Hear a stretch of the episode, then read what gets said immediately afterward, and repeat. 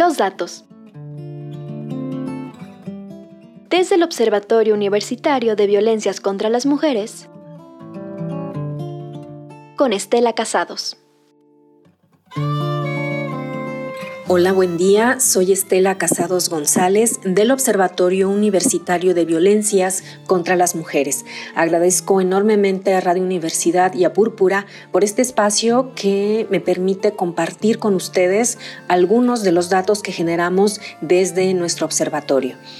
En esta ocasión eh, quiero hablar de un tema que es eh, muy grave y que capta nuestro interés, nuestra atención y es el tema de los feminicidios en el estado de Veracruz.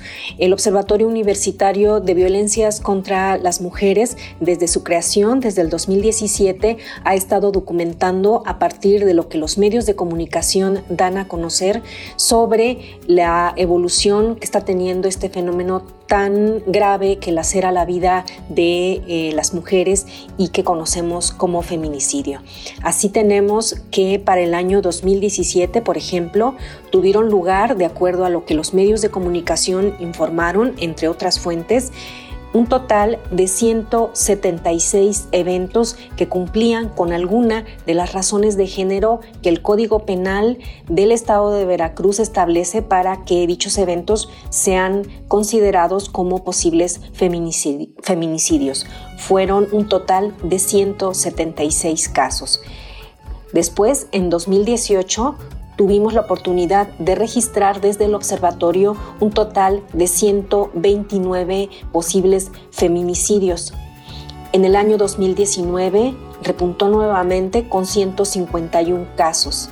En el año 2020 contabilizamos un total de 95 eventos que podrían ser considerados como feminicidios y en 2021 documentamos un total de 83 feminicidios para el año 2021.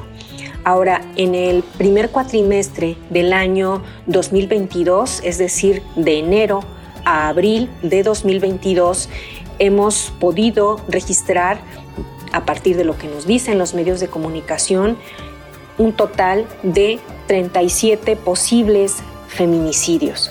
Estos se han dado principalmente en varios municipios de eh, norte, centro y sur del estado de Veracruz y han sido los siguientes: Martínez de la Torre, Coatzintla, Cazones de Herrera, Teocelo, Jalapa, Medellín, Aculcingo, Amatlán de los Reyes, Veracruz, Tlalnehuayocan, Tierra Blanca, Córdoba, Tlapacoyan, Río Blanco, Cozautlán, Chinameca, Ciudad Isla, Coatzacoalcos, Otatitlán, Cozamaluapan, Acayucan, Nanchital, Ángel R. Cavada, Uspanapan, Minatitlán, Jaltipa, Oluta y Catemaco.